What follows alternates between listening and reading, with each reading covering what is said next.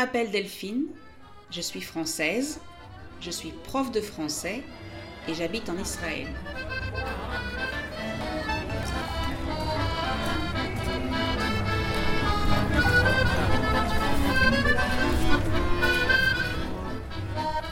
Je veux vous aider à parler mieux en français. Mais pour parler mieux, il faut aussi écouter et comprendre. Donc, bienvenue sur le podcast French to Go, un podcast tout en français où je parle de ma vie au quotidien.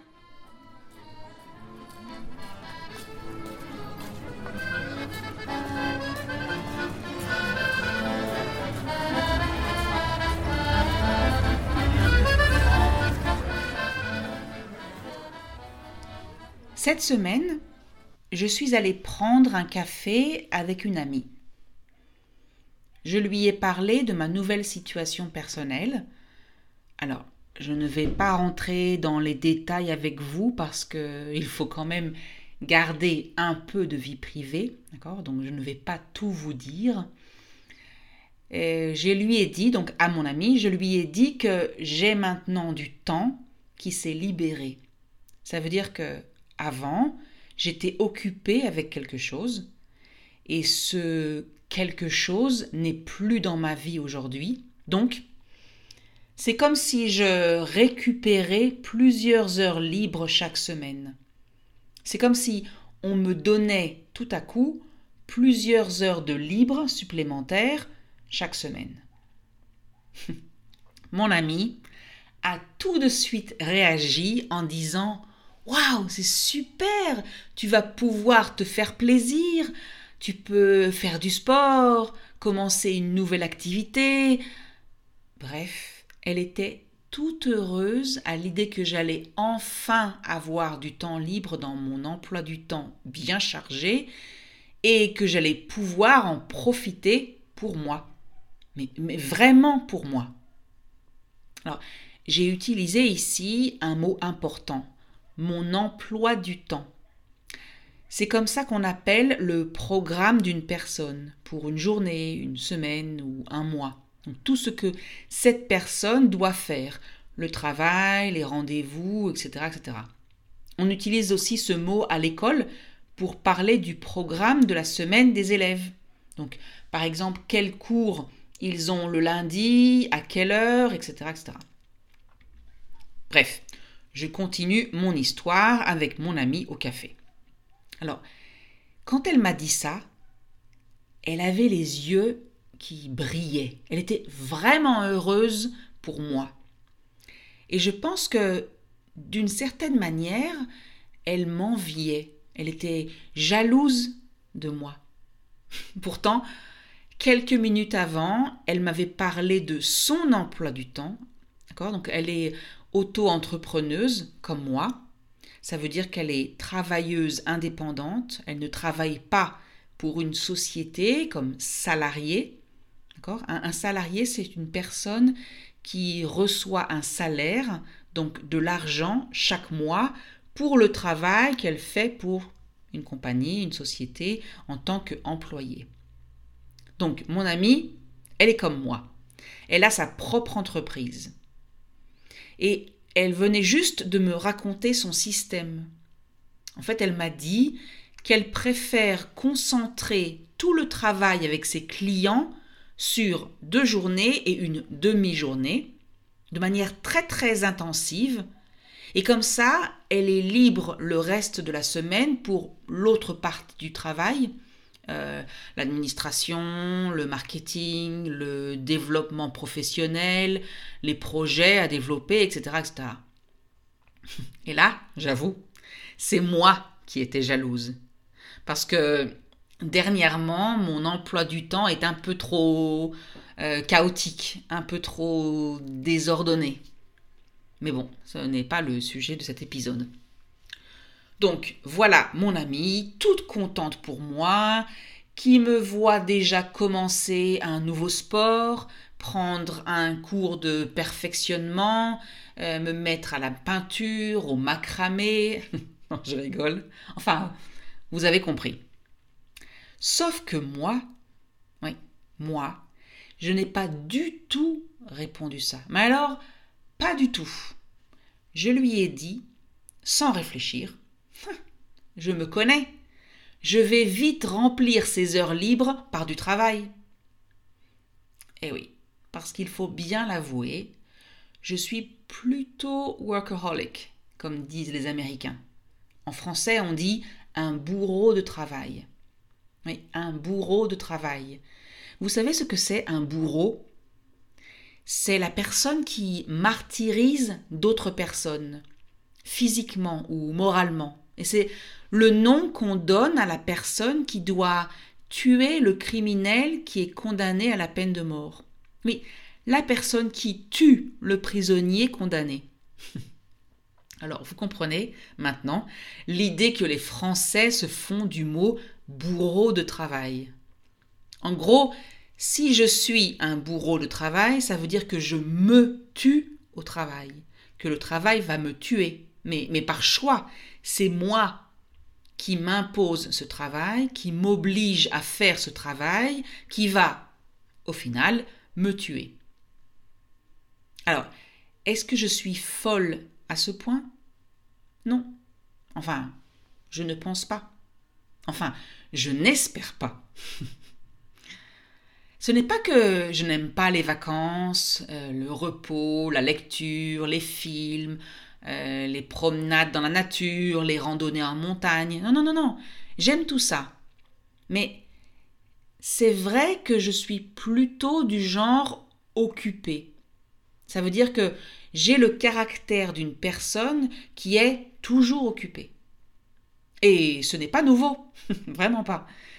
Je me souviens que j'étais déjà comme ça quand j'étais adolescente. Et puis ensuite, à l'université.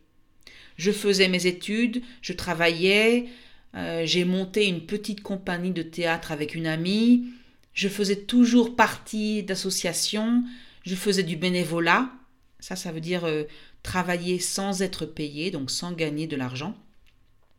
Je me souviens d'une période où ma colocataire, donc c'est-à-dire la fille qui habitait avec moi dans l'appartement, donc qui louait avec moi l'appartement, je me souviens d'une période où ma colocataire disait qu'elle ne me voyait jamais.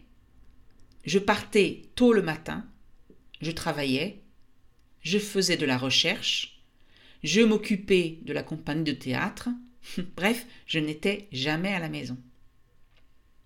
Bien des années plus tard, j'avais deux boulots en même temps, d'accord, deux emplois. J'étais salarié pour une société et j'enseignais en parallèle le français en tant que travailleur indépendante.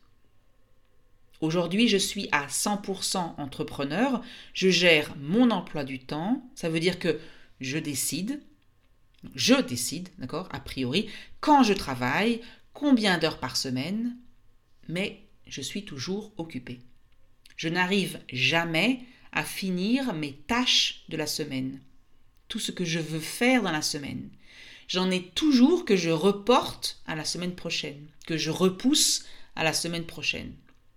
Bref, je ne peux pas m'imaginer une semaine où j'ai, tout à coup, une journée de libre.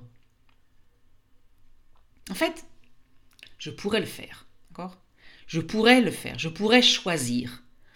Le mardi 9 janvier, je ne travaille pas. Je changerai les dates de mes rendez-vous déjà prévus ce jour-là. Je bloquerai cette journée. Je déciderai de ce que je veux faire et ce serait une journée de libre pour moi, pour me faire plaisir. Mais voilà, je ne le fais pas. Je ne sais pas le faire. En fait, même si j'ai été salarié pendant des années, donc même si pendant des années j'ai travaillé de 8h à 17h, 5 jours par semaine, et souvent dans un emploi où je ne, devais, je ne devais pas apporter de travail à la maison le soir. Donc malgré ça, je n'ai jamais été capable de séparer ma vie professionnelle de ma vie personnelle. Aujourd'hui encore, je ne suis pas capable de dire il est 20 heures, je ne travaille pas après 20 heures. Ou bien, c'est samedi, je ne travaille pas le samedi. Jamais. Je ne sais pas mettre de limites. En fait, je ne sais pas me mettre des limites. Parce que, avec le temps, j'ai appris à mettre des limites aux autres. Je décide, par exemple, de ne pas répondre aux messages de mes élèves le week-end, ni à leurs mails. Mais moi, personnellement, je suis capable de travailler tard le soir, tôt le matin, le week-end, les jours de fête, le jour de mon anniversaire. Je vous l'avais dit, un bourreau de travail, une vraie workaholic. Cela dit, je ne le conseille pas. Je suis comme ça et j'essaie de changer un peu cette façon de vivre. Parce que je sais que ce n'est pas bon. Pour la santé, pour le moral, pour le bien-être. Mais bon, j'ai 50 ans. Ça fait plus de 20 ans que je me dis que je dois arrêter parfois, poser des limites, prendre des vacances, prendre des jours de congé, en faire moins, m'organiser mieux. Hmm. C'est mieux aujourd'hui qu'il y a 20 ans, mais ce n'est pas encore ça. En fait, ce n'est pas juste une question de volonté, d'organisation. Non, non, je suis assez organisée en réalité. Ce n'est pas non plus une question d'argent, travailler plus pour gagner plus. Non. C'est juste que je suis comme ça. Je ne peux pas me contenter de ce que je fais maintenant. Je veux toujours ajouter d'autres choses. J'ai toujours de nouvelles idées et donc de nouveaux projets. En parallèle, bien sûr. je ne suis pas capable de me dire je finis d'abord le projet A et quand j'aurai fini le projet A, je passerai au projet B. Non, non, non, non, non. Il faut toujours que je fasse le projet A en même temps que le projet B, en même temps que le projet C, et avec en tête l'idée d'un projet D. Oui, je sais, je, je suis un peu folle. Bon, c'est le moment dans cet épisode où je vous ai dévoilé tellement de choses sur moi, où je vous ai dit tellement de choses personnelles sur moi, je vous ai même dit que je suis un peu folle. Donc nous voilà arrivés à ce moment de l'épisode où j'aimerais vraiment, mais alors vraiment, pouvoir vous entendre, écouter vos réactions. Et surtout, j'aimerais pouvoir vous entendre dire Ne t'inquiète pas, Delphine, tu n'es pas seule, moi aussi, je suis comme ça. Donc, je lance un message à tous les bourreaux de travail, à tous les workaholics qui m'écoutent aujourd'hui, et je vous demande, non, non, non, je vous supplie, je vous prie de me dire, moi aussi, je suis comme ça. Alors envoyez-moi un message, laissez-moi un commentaire, mais s'il vous plaît, aidez-moi. L'année 2024 commence demain. Je me souhaite et je souhaite à toutes les personnes comme moi de trouver enfin un équilibre entre la vie professionnelle et la vie personnelle, entre le travail et le plaisir, entre les autres et soi-même. Bonne année